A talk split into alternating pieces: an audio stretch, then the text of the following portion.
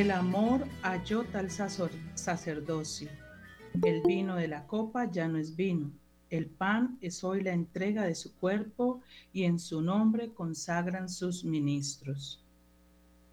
No quiso recibir aquella unción que hacía sacerdotes interinos. No se purificó, no entró en el templo con la sangre de extraños sacrificios. Nos vistió la esplendente vestidura puesto en cruz sin honor y malherido, ni dio la bendición con gesto augusto desde el altar muriendo entre bandidos. El rito fue el amor y la obediencia, la ofrenda fue la Pascua de sí mismo. Viviendo entre nosotros fue pontífice y de sus días hizo su servicio. Gloria a ti, Jesucristo, nuestro hermano, que fuiste sacerdote compasivo intercede glorioso ante tu Padre, con quien vives y reinas por los siglos de los siglos. Amén. Muy, pero muy buenas noches para todos, toditos, todos nuestros oyentes de Radio María que nos siguen en las diferentes plataformas uh, y están muy atentos a nuestra programación. Gracias por escucharnos y por formar parte de nuestra radio. Como todos los jueves, con la bendición de nuestro Señor Jesucristo y la compañía de la toda pura, la toda bella, la toda santa Mamita María, comenzamos nuestro espacio de Hagamos Radio bajo la dirección del Padre Germán Acosta y quien les habla, Francielena Gaitán Páez. Les cuento, queridos oyentes, que hoy vengo cargadísima de información y con una mesa virtual bastante amplia porque tenemos varios invitados, eh, profesionales de la salud mental y espiritual, obviamente, como siempre, de la mano de Dios, y así podemos lograr pues esa salud integral que todos queremos.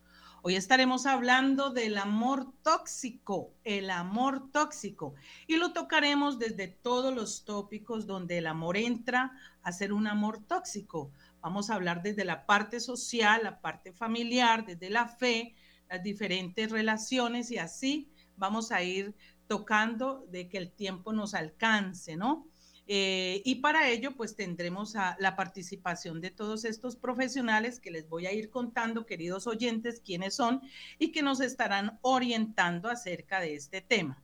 Ellos trabajan en la IPS Angel Health, no sé, ahorita la doctora me dirá si lo pronuncié bien, y vamos a saludar también a, mis compañeras de mesa, la doctora Liliana, la doctora Jafisa. Bienvenidas, doctora. Muchas gracias por estar aquí en esta mesa súper amplísima en esta noche donde vamos a compartir con todos ellos el conocimiento, vamos a estar aprendiendo, vamos a estar compartiendo.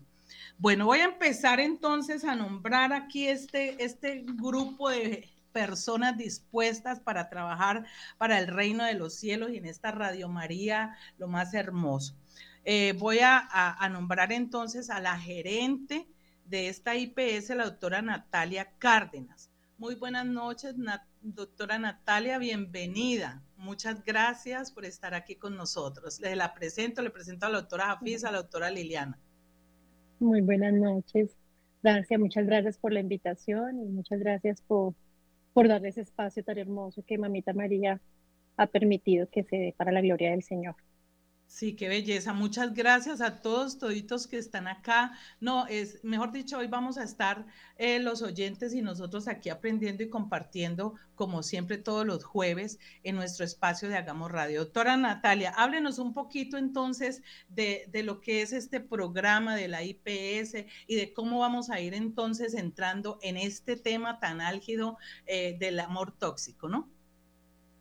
Sí, bueno, muchísimas gracias. Eh, nosotros somos una IPS convertida en proceso de conversión, consagrada a la Santísima Virgen eh, y por medio, pues, por medio de ella tocando a todos nuestros pacientes con el amor de Dios, viendo en ellos esa misericordia y integrándolo con la mente, integrándolo con la emoción, con el cuerpo y también eh, evidentemente con la espiritualidad.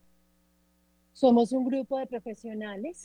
Eh, hoy, hoy solamente está pues el grupo de salud mental por el tema que nos eh, motiva el encuentro, Pero básicamente nuestra IPS eh, ha venido desarrollando en el norte del valle una labor de evangelización por medio de todas las alteraciones que han venido de salud mental. Y uno de ellos que está prevaleciendo en este momento es la manipulación, que a ojos de nuestras intervenciones y de mi grupo de salud mental, pues es ese amor tóxico, ese amor enfermizo, ese amor que, queremos más eh, recibir que dar, no estamos dispuestos a, dar. Y nosotros desde nuestra misión que es servir con amor y con conocimiento, pues eh, trabajamos día a día para que nuestros pacientes podamos llegar a, a consolidar este, este amor verdadero. Dice el Padre Pío y Madre Teresa de Calcuta cuando veían a sus enfermos, hay que dar alegría y amor. Un corazón alegre es el fruto normal de un corazón que arde en amor. Da más quien da con alegría. Dios ama a quien da con alegría. La alegría es una red de amor con la que podemos permanecer unidos. Y eso es lo que estamos haciendo en nuestro equipo de salud mental, lograr buscar estrategias en donde en unión con la fe, en unión con la divinidad, no manipulemos nuestra espiritualidad con Dios, eh, no manipulemos a nuestras parejas, a nuestros hijos, y cómo poder integrar esto con las alteraciones mentales y con el desarrollo normal del desarrollo con un enfoque muy neurobiológico frente a las emociones.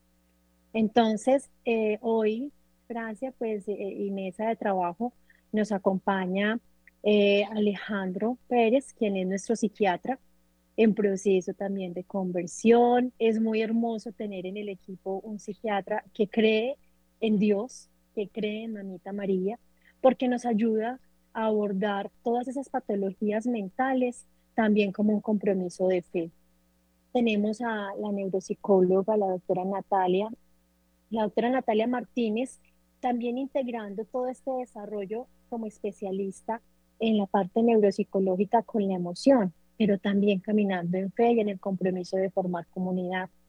La doctora Alejandra, eh, la doctora Alejandra Londoño, psicóloga, quien eh, hace la intervención en familias, es madre de tres hijas y es psicóloga y también ha venido caminando de la mano de Dios y cómo ese proceso de nuestra relación de padres e hijos e hijos y padres se ha convertido en amor tóxico y un amor lleno de manipulación.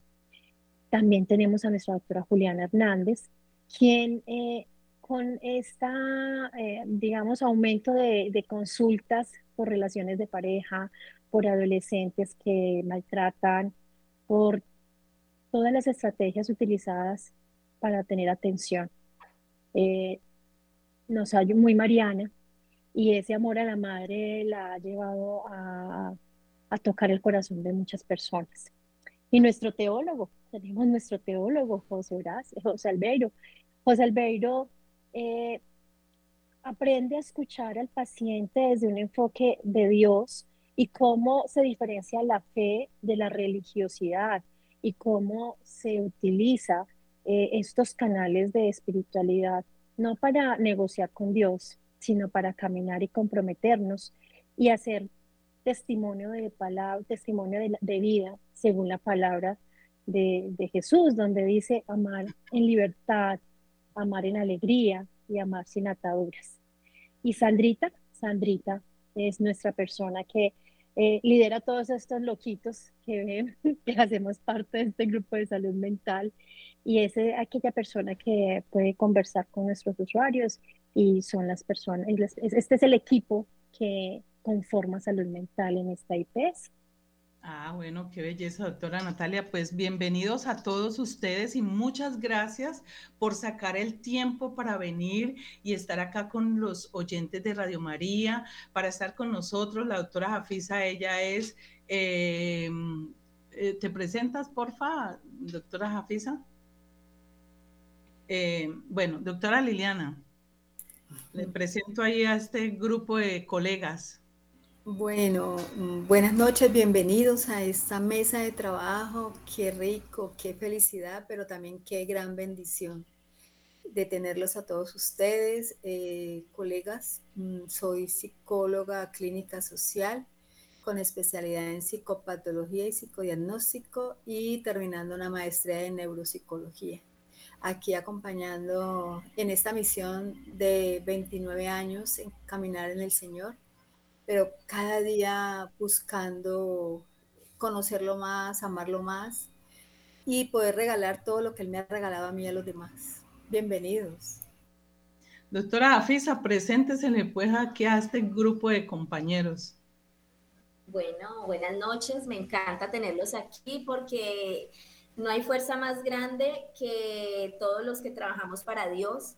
Entonces, como decía uno de nuestros santos, ¿no? Eh, nosotros y Dios, mayoría aplastante. Qué bueno, yo también llevo, soy terapeuta ocupacional, trabajo desde hace 23, 24 años toda la parte desde teoterapia y ha sido pues algo maravilloso poder, eh, poder hacer un entretejido entre mi vida de fe, eh, mi vida profesional y mi vida pedagógica. Entonces también trabajo con colegios, empresas, familias, de manera individual, con los movimientos católicos, tratando de que entendamos que el ser humano es un ser integral de que no hay que poner a pelear para nada el cuerpo, el alma ni el espíritu, sino por el contrario, trabajarlos unidos para la gloria de Dios y para cumplir nuestros propósitos, nuestros ideales y nuestros proyectos de vida. Entonces me encanta verlos pues y que, que sepamos que, que no es una locura, que realmente vale la pena trabajar en teoterapia. Saludamos también a William allá en producción, muy atento a todo esto para que todo salga bien. Dios lo bendiga y muchas gracias. Bueno, eh, antes de dar inicio al tema, quiero invitar a todos los radioyentes de Cali, atentos, eh, Radio María Cali. Les tenemos una invitación, un gran retiro espiritual de sanación y restauración de las familias aquí en Cali, queridos oyentes, aquí en Cali. Eh, lo, va a lo va a dirigir el presbítero Luis Felipe Alvarado Camargo. Recuerden que él estuvo ya un día aquí, ¿no? estuvo aquí hablándonos de, cosas muy importantes. Bueno, entonces va a ser en la parroquia La Ascensión del Señor, en la calle Quinta C, número 42 a 12, barrio Tequendama. Eh, eh, será, em, se iniciará a las 9 de la mañana y terminará a la 1 de la tarde con la Santa Eucaristía. Es entrada libre, no hay cobro de ninguna clase, por favor bien pueda. Los invitamos a todos, toditos, todos los que quieran y nos estén escuchando eh, mm, para que asistan el sábado 24 de junio, o sea, de este sábado en 8. Por favor, los invitamos al gran retiro eh, que eh, de Radio María y recuerden, sanación y restauración de familia con este sacerdote que también es psicólogo y su, su trabajo también es con las familias. Bueno, pasemos a la materia, doctoras. ¿Por qué? Porque ya el tiempo apremia, pero yo le voy a advertir una cosa, doctora Natalia. A lo mejor esto va a quedar así como para como para varios programas, pero eh, igual, eh, lo importante es que empecemos, ¿verdad? Entonces, bueno, yo quiero empezar y preguntándole, pues vamos a, hablarlo desde la parte de la psiquiatría, todo lo que tiene que ver con la personalidad y el amor tóxico. ¿Qué es el amor tóxico? Vamos a empezar por conocer qué es eso, porque es que a veces uno dice tal persona es tóxica, ay no tal, mi mamá es tóxica, mi papá es tóxico, mis hermanos, mi novio, mi... Y, y, empezamos a pensar que todos somos tóxicos y a la hora de la verdad ni tenemos claro los conceptos. ¿Qué es una persona tóxica? ¿Qué es el amor tóxico? Eh, buenas noches. Buenas noches, doctor, bienvenido. Eh, bueno, pues ese amor tóxico es un término coloquial, quisimos dejarlo con un término bastante coloquial para, para que fuera más, más entendible para todo el mundo. Mm, cuando nos referimos a amor tóxico es principalmente ese tipo de relaciones que generan daño, que generan dolor, ¿sí? Eh, relaciones a las que nos aferramos, no necesariamente relaciones amorosas, pueden ser eh, relaciones de familia, pueden ser incluso relaciones laborales, relaciones de cualquier tipo que nos generan dolor, pero no es el dolor típico de me preocupo de pronto por, por esta otra persona, sino es el dolor de, de sufrimiento, ¿sí? de sufrimiento y de no poderse desprender de ello. Entonces, la pregunta que eh, normalmente uno debería hacerse es, ¿Por qué estoy aferrado a esta relación? ¿Sí? ¿Por qué estoy aquí adherido a algo que me está haciendo daño, a algo que no me está generando bienestar, que no me está generando eh, algo positivo, sino que las interrelaciones me están causando dolor, me están causando sufrimiento, me hacen sentir de pronto apocado, me hacen sentir eh, feo, me hacen sentir bruto, cosas por el estilo que se dan en muchas relaciones. Entonces, desde ese punto de vista, en el equipo de Angio de Salud Mental, hablábamos de cómo, mm, por ejemplo, las relaciones entre padres e hijos pueden generar ese tipo de, de, interjuegos, ¿cierto? En, el que tanto los hijos manipulan o, son, son tóxicos, digámoslo así, eh, con los padres como los padres con los hijos, ¿cierto? Es algo bidireccional. Y eh, a partir de, eso también se podría analizar las relaciones de amigos, se podrían analizar las relaciones incluso con la fe misma, instrumentalizando la fe eh, y a partir de allí generándose un sufrimiento escudados en, en el amor en el amor a Dios, ¿cierto? Que a veces eso se puede volver bastante peligroso, bastante difícil de manejar. Mm, entonces, eh, digamos que a partir de esa perspectiva de amor tóxico, mm, como generador de sufrimiento y relacionado con la manipulación, eh, obviamente no, no estoy hablando de manipulación eh, consciente, muchas veces es algo inconsciente. Mm, entonces, a partir de ello, pues el equipo, digamos que tiene cada uno cada persona un, digamos que un aporte diferente, ¿cierto? Un abordaje diferenciado, interdisciplinario, que nos ayuda a comprender un tema tan amplio y tan complejo como este. Doctor, una pregunta. ¿Cómo hago yo para mirar si yo soy una persona, cómo hago para yo descubrir si yo soy tóxica para mi hijo, para mi familia? Eh, a veces, como usted lo dijo ahorita, es una forma inconsciente y como es inconsciente, a lo mejor yo tampoco me doy cuenta que soy manipuladora. ¿Cómo descubro yo que estoy siendo tóxica para mi familia? Sí, ese es un tema complicado porque nuestro cerebro está hecho. Eh, digamos, para no darnos cuenta de eso, ¿cierto? Es un mecanismo de defensa el, el ser ciegos ante nuestros propios errores. Eh, pero hay ciertas señales, nunca es posible ocultar algo completamente. Entonces, cuando, digamos que lo, principal en cuanto a lo que preguntaba sobre la relación padres e hijos, entre padres e hijos, es yo estoy enseñándole a mis hijos para que ellos sean ellos, para que ellos crezcan como personas autónomas, como personas capaces y libres, o los estoy formando para que sean una copia mía. Eso es algo que hay que tener en cuenta. Ellos deben ser como yo soy yo les estoy inculcando valores o les estoy inculcando mi forma de ser, porque es muy diferente a yo enseñar honestidad, a yo enseñar a ser como yo soy. ¿Sí? No, estoy enseñando un valor o un principio, sino que estoy enseñando una forma específica de conducta y les estoy cercenando la forma de ser. Les estoy de alguna manera violentando la posibilidad de desarrollarse.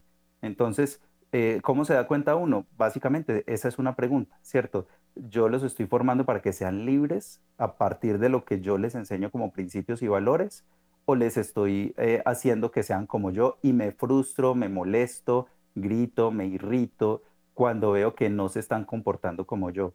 Y eso pasa muchas veces, ¿cierto? Que yo veo que mi hijita de pronto no se está portando bien pero si lo analizo realmente no es que se esté portando mal, es que no se está portando como yo me portaría.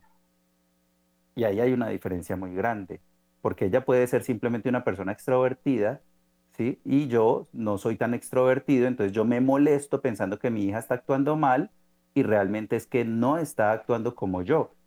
Ahí no hay un, no está actuando mal, simplemente está siendo ella en su forma de ser extrovertida. Eso, eso es un problema que yo escucho mucho y a lo mejor yo también lo habré vivido en algún momento, ¿sí? Porque uno sí, o sea, como que como que no lo habíamos, o yo no lo había visto de esa manera, que uno a veces está criando los hijos, es para que sea el modelo igualito de uno, que tenga ese comportamiento y ahí vienen los, las discrepancias, las, las peloteras, eh, eh, ya la separación de, de, como de vínculos, ¿no? De que yo ya no puedo, no soporto a mi hijo, ya no soporto a mi mamá. Eh, es bastante delicado, queridos oyentes, de todo esto que el doctor nos ha explicado. Yo quiero que de la parte espiritual ahora escuchemos al teólogo, cómo, cómo él, eh, cómo nos puede indicar desde la parte de la, de la, de la espiritualidad este amor tóxico. Muy buenas noches a todos, buenas noches eh, doctora Liliana, buenas noches doctora Jafix, a todos los radio oyentes, buenas noches. Bueno, de, hablándolo desde la parte de la, de la teología, eh, nosotros podemos hablar de un amor tóxico o, o, un amor pues mal generado cuando nosotros tenemos una imagen errónea de Dios, ¿cierto? Cuando nosotros pensamos que Dios nos da un amor, pero nos da un amor totalmente condicionado. Recordemos que el amor de Dios es totalmente incondicional, pero cuando nosotros tenemos esa imagen de, de un Dios condicionado, estamos hablando en este caso de, bueno, si yo me porto bien y si yo cumplo los mandamientos, pues entonces Dios me ayuda y me ama, colocándolo así como un ejemplo, ¿cierto? Cuando tenemos ese amor condicionado de Dios, nosotros podemos entrar en una falsa religiosidad o también podemos entrar en una falsa fe, ¿cierto? ¿Y cómo se maneja esa falsa religiosidad desde ese falso amor o, desde, ese, desde, desde ese amor tóxico? Bueno, una falsa religiosidad nos lleva a realizar una cantidad de, de devociones o actividades piadosas cotidianas que nos hacen ver que, bueno, si, si yo hago esto, pues de pronto yo me voy a ganar esto, o de pronto voy a obtener esto, o de pronto voy a lograr esto, ¿cierto? Y entonces estoy constantemente pendiente desde lo que voy a lograr y voy a obtener, pero si yo lo hago, ¿cierto? Entonces ahí es donde se genera totalmente el error. Un error o un falso amor o un amor tóxico totalmente condicionado desde la religiosidad. Y en el caso de la fe, pues sucede no solo eh, en nuestra Iglesia Católica, Apostólica y Romana, sino que puede suceder también en muchas, eh, por decirlo así, muchas sectas o muchas otras creencias, ¿sí? Una falsa fe que se cultiva obviamente desde, desde nuestros propios pastores o desde nuestros propios dirigentes, condicionando también esa guía espiritual, ¿cierto? O condicionando también esa orientación, metiéndonos por campos que verdaderamente lo que van a hacer al final y al cabo es vulnerar la, la, propia moralidad de la persona o vulnerar la propia libertad de la persona, como sucede en algunos cultos o en algunas situaciones de fe. Y podemos encontrarnos en, en la realidad de la vida de que eh, eh, hay muchas situaciones en las que las personas que eh, se incluyen muy profundamente en un proceso de fe, pues a la larga, hasta psicológicamente, y, hasta psiquiátricamente pueden resultar totalmente afectadas.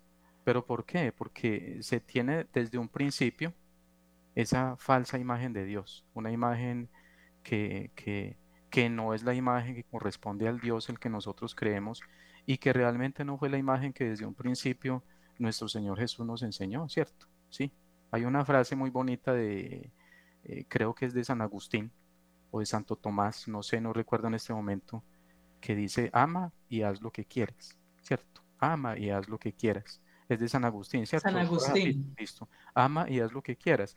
Y entre ese amor, pues obviamente si San Agustín menciona haz lo que quieras, está, está hablando de total libertad. Libertad para yo poder también tener ese juicio crítico, libertad para yo poder pensar y libertad para yo poder obrar. Dios es amor y Dios es libertad. Jesús es lo más de sencillo. Nosotros somos los que nos complicamos con todas las parafernarias que queremos ponerle. Y, eh, José decía algo muy importante, ¿no? Nosotros a veces queremos hacer cosas como para ver si, si podemos eh, manipular a Dios, si lo queremos manipular. O sea, yo te doy para que me des. O sea, nosotros como tenemos ese amor, digamos, ese amor muy interesado, ¿no? Toma y dame. Entonces nosotros queremos y creemos que a Dios también lo podemos manipular así. Yo me porto bien para que me vaya bien, para que, o sea, y por eso cuando llega una situación compleja, a decir, pero ¿por qué a mí? ¿Por qué yo? Si yo oro, si yo voy a misa, si yo hago esto, si me, porto bien, entonces empiezan los, las complejidades, ¿no? Empieza de pronto el momento también crítico y hasta se pierde la fe en muchos momentos se, se, pierde la fe porque uno dice, bueno, tanto que yo oro, tanto que voy a misa y de qué me ha servido, porque uno cree que de pronto amando a Dios o oyendo a misa o rezando el rosario o haciendo el camino que, que está haciéndolo en conversión, le, le, parece que va a estar exento de, de, las complicaciones cotidianas, de lo que nos rodea diariamente, ¿no? Entonces a veces nosotros no podemos, nosotros no, no lo soportamos y no lo aguantamos.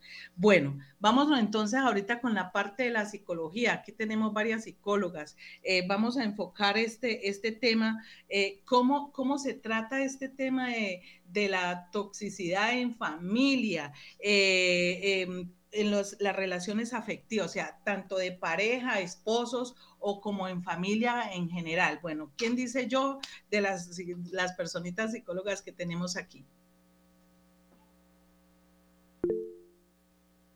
Bueno, hágale, doctora. Bueno, muy buenas noches a la mesa de trabajo y a los oyentes. Eh, voy a enfocarme en la parte de, esas relaciones afectivas. Eh, ya mis compañeros, eh, habiendo pues dado esa explicación de ese amor tóxico que va más relacionado hacia el otro, de, como grupo hemos acordado también la importancia del amor propio.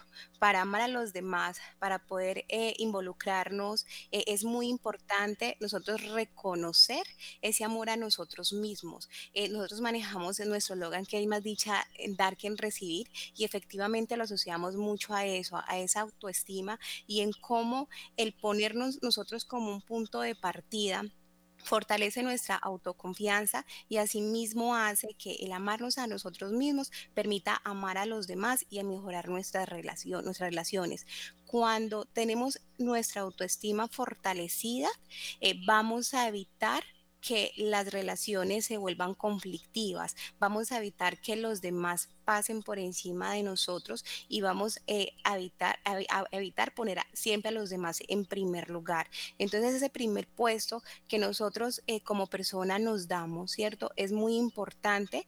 Em, en todas las relaciones porque es el que nos va a permitir em, dar, a, dar a los demás como tal. Eso se ve relacionado en cuanto a las familias, en cuanto a la relación y demás, pero sí es muy importante desde el amor tóxico que trabaje la autoestima, que va a generar una independencia emocional y pues que no cedamos nuestro poder personal a ninguna otra persona y que no pasemos a ser eh, manipulados. Esto se puede lograr, se puede llevar a cabo. El cambio está en cada uno de nosotros, siempre poniéndonos en ese primer lugar poniendo de nuestra parte y eso es también lo que nos va a permitir em, generar esos vínculos afectivos positivos, eh, reconociendo las debilidades de los demás, reconociendo las de nosotros propias y a la vez em, evitar esas relaciones tóxicas. Entonces, ¿qué es lo que, lo que nos va a permitir esa autoestima o ese amor propio frente a las relaciones de parejas o afectivas?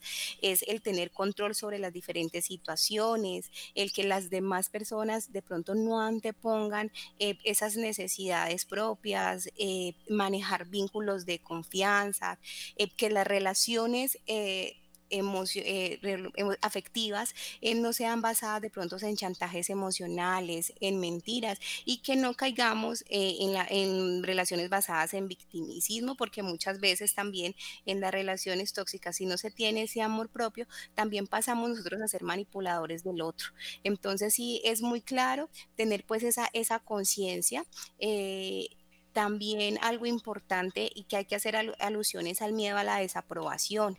Ese miedo a la desaprobación también hace eh, que esa necesidad de aprobación eh, haga de que eh, permitamos en los demás y nosotros mismos actuemos con incapacidades de poner límites. Entonces ahí también es donde se vuelven relaciones peligrosas y aparecen esas dependencias emocionales y esos amores tóxicos.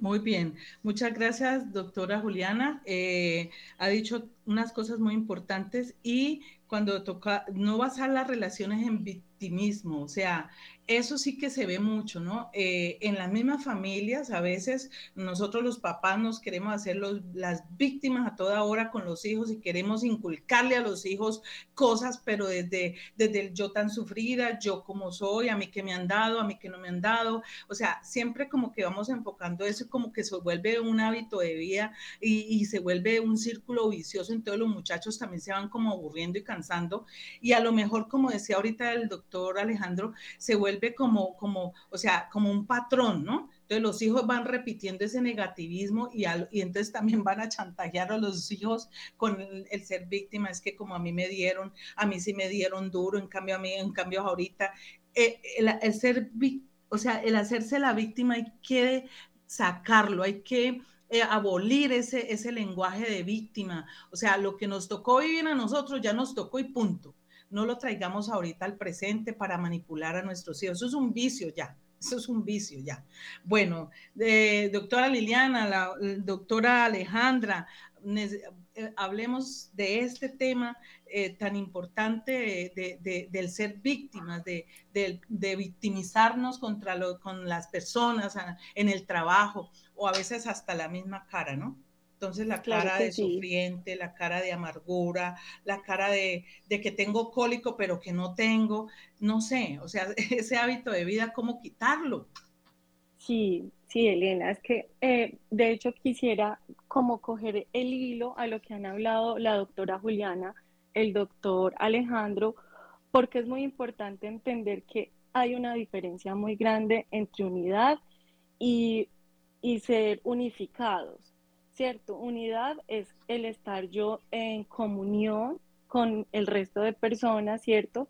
Pero aceptando la diferencia de, un ser a otro, ¿cierto? De que somos diferentes, de que aceptamos esa diferencia del otro, que logramos entenderla y la aceptamos. Y otra cosa es estar unificados, lo que el doctor Alejandro y algo mencionó la doctora Juliana, y es que eh, una cosa es estar unificado, ¿cierto? Unificado es eh, querer yo imponerle al otro lo que yo quiero, lo que deseo que sea, como lo hacemos normalmente eh, algunos padres, cuando no tenemos como esa experiencia, como no hemos podido superar también algunas ataduras.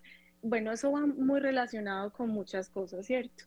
Entonces es preciso entender que eh, eso no nos va a llevar a, algo eh, saludable, sino a una toxicidad, ¿cierto? No nos va a permitir eh, como sembrar esa armonía en el otro porque todavía no hemos trabajado en nosotros mismos ese amor propio, ¿cierto? Ese amor propio que hace que yo soy diferente al otro, que yo valgo igual que el otro ¿cierto? Con mis diferencias, con mis eh, dificultades, pero que esa diferencia y ese amor que yo debo tenerme puede hacer que, que me vea reflejado en ese otro ser humano, ¿cierto? Entonces hay que entender que no siempre lo que buscamos en el otro ser humano eh, es lo que realmente eh, queremos que sea, sino que es lo que nosotros queremos ser nosotros mismos, ¿cierto?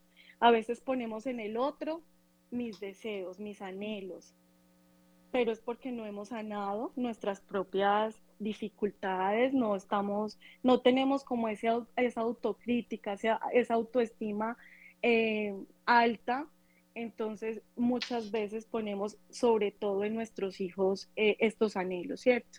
También hay que entender que una cosa es, listo, yo por ser papá, por ser mamá, eh, creo que debo tener ese amor perfecto de mi hijo, pero el amor perfecto hacia los hijos y sobre todo eh, se da primero, obviamente, si tenemos una consonancia con Dios, lo que hablaba José, ¿cierto? Si nosotros eh, solo pedimos eh, a los hijos resultados, resultados, resultados, es la misma relación que estamos teniendo con el padre, ¿cierto? con Dios, que es, bueno, Dios, eh, si tú me haces este favorcito, si tú me haces esto, eh, yo te, yo voy a andar de esta manera, yo voy a hacer lo posible por, eh, no sé, por dejar de comer, por dejar de jugar estos juegos que me traen y me traen a malos vicios, ¿cierto? Entonces hay que entender que eh, la relación perfecta de nosotros hacia nuestros hijos nace primero de, ese, de esa relación perfecta y real que tenemos con Dios, ¿cierto? Y así vamos a estar reflejados realmente en ese amor perfecto hacia nuestros, hacia nuestros seres queridos, ¿cierto? Que me parece muy bonito, que sale después de que nosotros hacemos como ese autoconocimiento y ese, eh, como ese insight eh, de lo que yo estoy viviendo con, con Dios, ¿cierto? Que Él es amor, que Él es todopoderoso y que de ahí podemos empezar a, a, a crear algo bonito, ¿cierto? Y dejar a nuestros hijos ser, cuando ya realmente no solo vemos a, ese Dios proveedor, a ese Dios que cumple con nuestras metas, con nuestra, como ese Dios, yo quiero plata, yo quiero esto, yo necesito esto, sino que es un Dios real, ¿cierto? Un Dios de amor. Eso mismo voy a empezar a reflejarlo con, con el resto de personas. Muchas gracias, doctora Alejandra. Bueno, le pregunto a la doctora Natalia Martínez. Doctora, doctora ¿cómo, cómo, cómo hacer, cómo, cómo, eh, eh, em, por qué es tan difícil, digamos, eh, dejar una relación que para nosotros es dañina, que para nosotros es tóxica? ¿Por qué es tan difícil? ¿Por el apego será? Buenas noches, Liliana, y buenas noches para todos los oyentes y la mesa de trabajo. Bueno, yo hablar de neurobiología de pronto eh, con un tema tan psicológico y tan espiritual se vuelve en una dicotomía, ¿cierto? Y es que tenemos que empezar a pensar que es un requisito que para construir un vínculo seguro las personas estén también dispuestas a depender, porque si no dependen, no van a poder construir vínculos saludables. Y es una gran dicotomía porque todos mis compañeros han mencionado el, depender como algo positivo, pero que la gente lo entiende como algo muy negativo. ¿Y esto a qué se debe? Se debe a una reflexión que realmente tenemos que hacer entre el funcionamiento del ser humano, cómo funciona realmente el ser humano, cómo está programado el ser humano desde que estamos pequeños y cómo realmente esto se vincula con los demás y con las, eh, digamos, relaciones que tenemos con los demás. Miren, para nosotros es muy particular que pacientes nos lleguen diciendo que, que, solos, ¿cierto? Van a poder solucionar todos sus conflictos y que pueden avanzar completamente solos en las diferentes situaciones. Y realmente cuando uno les pregunta de dónde aprendieron esto, nos hablan, no, es que yo soy autosuficiente. Y cuando pensamos en la autosuficiencia, nos estamos eh, vinculando como a una cúspide de salud mental y de fortaleza interior que termina siendo una, una, como una pseudo satisfacción, ¿cierto? Como una realidad, una falsa realidad que se nos está vendiendo hoy. Hoy se nos está diciendo, para ser feliz tienes que estar solo y autosuficiente. Y se nos está olvidando que vincular al otro dentro de nuestro proceso es parte importante. Si lo pensamos desde que estábamos pequeños, el apego era una característica importante que nos enseñaron nuestros papás. Un apego sano, un vínculo sano es propio de los mamíferos, ¿cierto? Somos, somos animales y estamos preparados para, de cierta forma, eh, utilizar ese apego como propósito para crear lazos afectivos. Pero ¿qué es lo que pasa? Que si pensamos, por ejemplo, que ese eh, digamos, esa característica de apego como un sistema neurofisiológico, podríamos decir que está como cableado en nuestro cerebro, o sea, que ya venimos preparados para poder eh, eh, conectar con el otro, ¿cierto? Entonces, lo, ¿dónde está la dificultad, doctora Liliana, donde confundimos esa regulación emocional que nos, nos, ofrece ese vínculo con el otro, ¿cierto? Que fue aprendido desde que éramos pequeños, porque si recuerdan, el niño lloraba para que su papá lo atendiera, eh, expresaba las emociones a través del llanto, y esto no es diferente cuando somos adultos, porque contactamos con el otro para satisfacer nuestras necesidades. Ahora, ¿dónde se vuelve un conflicto? Donde no pensamos en hablar de dependencia, ¿cierto? Yo puedo tener una dependencia sana, yo puedo tener unas relaciones sanas, eh, Pero, ¿qué es lo que sucede? Que si no sano realmente los vínculos que estoy teniendo conmigo mismo y con los demás, pues obviamente voy a entrar en un problema eh, de dependencia que me va a implicar como una característica... Em, como, como, si esto fuera una especie de droga que consumo permanentemente. Lo necesito, no lo puedo soltar porque estoy satisfaciendo una necesidad muy vital que viene de atrás. Entonces, si creo que depender del otro em, no me permite vincularme de una forma tranquila, de una característica sana, de contactar con el otro de manera sana, voy a empezar a generar vínculos tóxicos, como lo decíamos, y entonces ya soy yo quien voy a manipular al otro. Y hay otros que dicen, venga, pero es que usted, yo nunca dije eso, por ejemplo, yo no permití o nunca me expresé de esa manera Incluso eso es manipular al otro, es decirle al otro, tú tienes fallas de memoria aunque no las tenga, ¿cierto? Tú estás teniendo problemas cognitivos porque no comprendes lo que estoy diciendo aunque yo no asuma mi responsabilidad realmente. Y estoy haciendo, ¿cierto? Un paralelo y una, digamos, una situación dicotómica en la que es un proceso necesario depender, es un proceso necesario sanar, pero debe haber una, relación sana, una relación sana entre lo que yo quiero y lo que realmente puedo desarrollar. Entonces, para finalizar, eh, alcanzar una buena salud mental a través de la autosuficiencia es como una ilusión y la verdad es muy dañina porque no nos permite vincularnos y nos pone la carga de tener que salir adelante nosotros solos. Y esto solo nos va a conducir inevitablemente por un camino de frustración constante, ya que por más que queramos eh, y nos esforcemos para salir solos nosotros, estamos programados neurobiológicamente para desarrollarnos junto a los otros significativos. Y pues de ahí es que parte la regulación en muchas ocasiones. Me surge una pregunta, doctora Lilian, doctora Natalia, cuando usted dice, pues, de, de, cuando la persona le dice al otro, pero estás teniendo problemas de entendimiento. Bueno, cuando, cuando uno dice o quiere negar que el otro eh, no es lo que uno quiere, eh, ¿eso es una manipulación o es un maltrato psicológico también? Sí, digamos que son posibles efectos de diferentes características que hoy en día se conocen, ¿cierto? Eh, como, como podría reaccionar la, víctima que es manipulada y cómo esa víctima que es manipulada puede llegar a dudar, como lo decías tú, de su propia percepción, de su juicio y de su, de su memoria. Y es que, miren, hoy esto tiene un nombre muy particular que es el gaslighting, ¿cierto?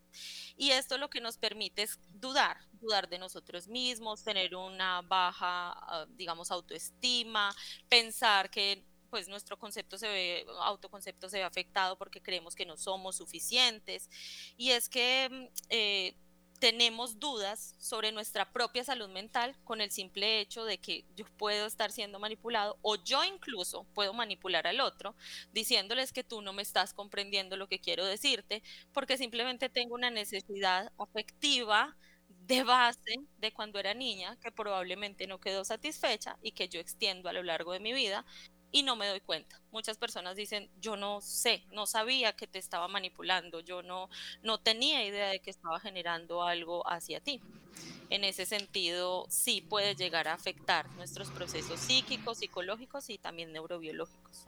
Muchas gracias, doctora Natalia. Antes de escuchar a la doctora Sandra e irme con la doctora Liliana y la doctora Jafisa para ir cerrando este ciclo, quiero recordarle a todos los oyentes de Radio María Cali sábado 24 de junio, sábado 24 de junio, gran retiro espiritual, sanación y, restauración de las familias, aquí en Cali. Eh, lo va a dirigir el presbítero Luis Felipe Alvarado Camargo, el lugar eh, en la parroquia La Ascensión del Señor, en la calle Quinta C, número 42 a 12, barrio Tequendama, y empezaremos a las 9 de la mañana hasta la 1, terminando con la Santa Eucaristía, entrada libre, entrada libre. Eh, mayores informes al 602 514 2641 602 514 2641. Bueno, eh, vamos entonces a, ir concluyendo, doctora, doctora Sandra. Eh, este tema de, la toxicidad en, nosotros, en las familias, en el entorno familiar, el entorno laboral, inclusive hasta de la misma eh, lugar donde uno vive, la, la, comunidad donde uno vive, la parroquia, el lugar de trabajo. Bueno, doctora Sandra Calpa. Eh, ¿Cómo están? Muy buenas noches para todos. Muy buenas noches, Elena, y a nuestro grupo de trabajo, todos los que están en sala. Gracias por esta oportunidad. Eh, el tema, pues, concluyendo ya todo, muy importante, es mantener esa salud mental activa. Vemos la importancia no solamente de tener nuestra parte física en un buen estado, sino también la parte mental. Eh, quiero dejar una invitación, pues sabemos que el espacio aquí es cortico y la verdad los temas podríamos extendernos harto, pero entonces quería dejar una invitación a todos nuestros oyentes, a todas las personitas que nos escuchan, eh, a contactarnos. Eh, nosotros tenemos eh, nuestro correo de salud mental, arroba, salud mental, arroba También tenemos nuestro número telefónico 318-339-8890 donde esta fiel servidora les atenderá con todo el amor, eh, los guiará hacia donde debemos, con qué profesional pueden estar contactándose como eh, sabemos que nos escuchan personas del exterior, también tenemos eh, llamadas de videoconsulta también para cuando nos quieran visitar, contactar o hacer un apoyo, un apoyo terapéutico. Eh, aquí estamos dispuestos. recuerden a todos que la salud mental y más en esta época que estamos viviendo, es algo que debemos tener, eh, digamos, en una sana condición. Doctora Natalia, usted ha levantado la mano. Sí, Francia Elena, mira, básicamente es totalmente claro y, sabemos que, esto está sucediendo pues, a nivel humano, el tema del amor tóxico y lo que queremos pues, finalmente concluir es que este tema del amor tóxico está regulado por nuestra humanidad, por nuestra relación como seres humanos, por seres sociales, por seres que hacen parte de una comunidad, evidentemente, pero que no podemos desconocer el manejo clínico, el manejo psiquiátrico, el manejo psicológico. Eh, ahora cuando presentabas a la doctora Yafixa, eh, el hecho de, terapia ocupacional desde, desde todo el tema eh, de teoterapia, cómo integrar las ciencias de la salud frente a la intervención de este equilibrio de salud mental que cada vez nos, tiene más abocados a la crisis, cómo desde la psicología y la, eh, y la, y la gestión y estrategias de emociones son totalmente necesarias para buscar ese equilibrio. La conclusión grande, grande es tenemos que trabajar de forma transdisciplinaria, interdisciplinaria multidisciplinaria y evidentemente con la presencia de Dios en todo lo que nosotros hacemos. Doctora Natalia, muchas gracias. La verdad es que sí, eh, maravilloso que, que se haya reconciliado la ciencia y la fe porque es muy importante ir de la mano. Esto es una pareja espectacular. Quiero darle dos minuticos a la doctora Jafisa para que nos dé su conclusión en cuanto a este tema y luego cerramos con la doctora Liliana para ir despidiéndonos porque ya, ya se nos está cortando el tiempo. Doctora Jafisa. Bueno, muchas gracias desde la parte de terapia siempre considero aclarar que no hay personas tóxicas, sino relaciones tóxicas maneras de vincularnos tóxicas o actitudes tóxicas, porque las personas por esencia y por dignidad somos personas dignas. Eso es lo primero que le explico a las personas, me parece muy importante, porque si no, eh, devaluamos. Bueno, segundo, lo que vivimos en nuestra infancia hace parte de la normalidad. Entonces, para todos es normal nuestra forma de relacionarnos y vincularnos porque fuimos educados de esa manera. Y nadie desde muy pequeño se va a sentar a pensar, mi mamá estará haciendo las cosas bien, mi papá en ausencia, eh, la forma en que me castigan estará bien, solo trae malestar a nuestras vidas o bienestar la forma en que nos vinculamos. Y es allí donde el inconsciente y el consciente eh, viene a ser eh, parte de lo que trabajamos los terapeutas y es que el inconsciente no se conoce fácilmente hasta que yo no veo conscientemente mis actos. Entonces yo puedo decir que yo me amo. Ahora la moda del amor propio, ¿no? Yo me amo, yo me amo, silicona para aquí, eh, la pata de gallina para acá, todo lo que hacemos a demostrarle al mundo que me voy para Grecia porque yo me amo pero, pero el resto de mis actos, ¿qué dicen de mí? La forma en que yo me alimento, ¿qué dice de mí? ¿Por qué? Porque mi forma de ver a Dios es un reflejo en el que yo trato a los otros y un reflejo de la forma en que me trato. Entonces, esta triada amorosa hace que yo me dé cuenta a través de mis actos, de mis ocupaciones, cómo estudias, obsesivamente o totalmente, que, que, pase lo que pase con mi estudio, cómo trabajas, cómo cuidas tu trabajo, eres obsesivo trabajando o negligente trabajando, cómo cuidas tu familia, eres sobreprotector o eres, eh, eh, o sea, negligente en el cuidado de tu familia. Y es allí donde podemos denotar cuál es el inconsciente de la persona. Ahora, me encantó las intervenciones de todos yo decía, Dios mío, qué bonito todo este complemento. Yo quiero redondear la idea en que nacemos dependientes. Entonces yo les muestro las manos así a las personas que vienen a mi consulta. Nacemos dependientes, necesito que me des. Y es algo trascendental recibir del mundo entero todo, ¿no? Recibo de Dios la vida, recibo a través de mis padres la leche materna, recibo a través de mi cuidador los pañales, bueno, todo, recibo, recibo. Pero si llega un momento de la vida en que ya no solo recibo, también me piden, pásame los zapaticos, ay, tan lindo que el niño pasa los zapaticos, mira, pásame el bombón, no, no quiero, ay, mira, tan chistoso. En esa medida que mi familia, mis cuidadores, mi colegio me enseñan a dar y a recibir, sanamente es donde podemos hacer el trabajo de humanización, en los roles, en las formas en que nos relacionamos. Pero ¿qué pasa? Unos quedamos en el extremo de dar, darle a nuestros hijos, darle todo, y otros padres quedamos en el extremo de no darles nada porque a mí me seguro. Entonces estos dos extremos acaban con reproches, castigos y enojos al niño, donde existe la culpa, el niño crece con la culpa, siente que es innecesario cualquier cosa que haga, está mandada a recoger, entonces se unen y se encuentran. Una persona que demanda, que le podemos llamar narcisista, conductas narcisistas, y una persona sumisa que quiere sobreproteger. Entonces, ante dos necesidades y transformaciones del amor se complementan y como dicen por ahí el dicho, ¿no? Dios los hace y ellos se juntan es alguien que necesita mucho cuidado y yo que quiero ser sobreprotectora, me quedo en esa relación porque dinamiza mi inconsciente. Bueno, eh, quisiera decir, afortunadamente existen los tratamientos y que el mejor tratamiento es desde la parte de teoterapia o lo que decía la doctora, toda esta salud integral, ¿no? Todo el equipo de trabajo en son de que sí podemos mejorar, sí podemos mejorar las relaciones y podemos pasar de una relación que es poco sana o insana a una relación sana eh, descubriendo estos tres amores, amor a Dios, amor al, prójimo y amor a mí mismo. Y feliz de estar aquí. Gracias, doctora Jafisa. Eh, doctora Liliana, ya nos faltan unos minuticos, por favor, para que usted ya culmine con su, eh, también su experiencia y, su idea. Bueno, como decía Jafisa, pues súper interesante todos los aportes de aquí, todos los doctores que han participado de este programa y pienso que, como dijo la neuropsicóloga, eh, nos quedamos muy cortos, nos vamos a quedar muy cortos en, e, este aspecto.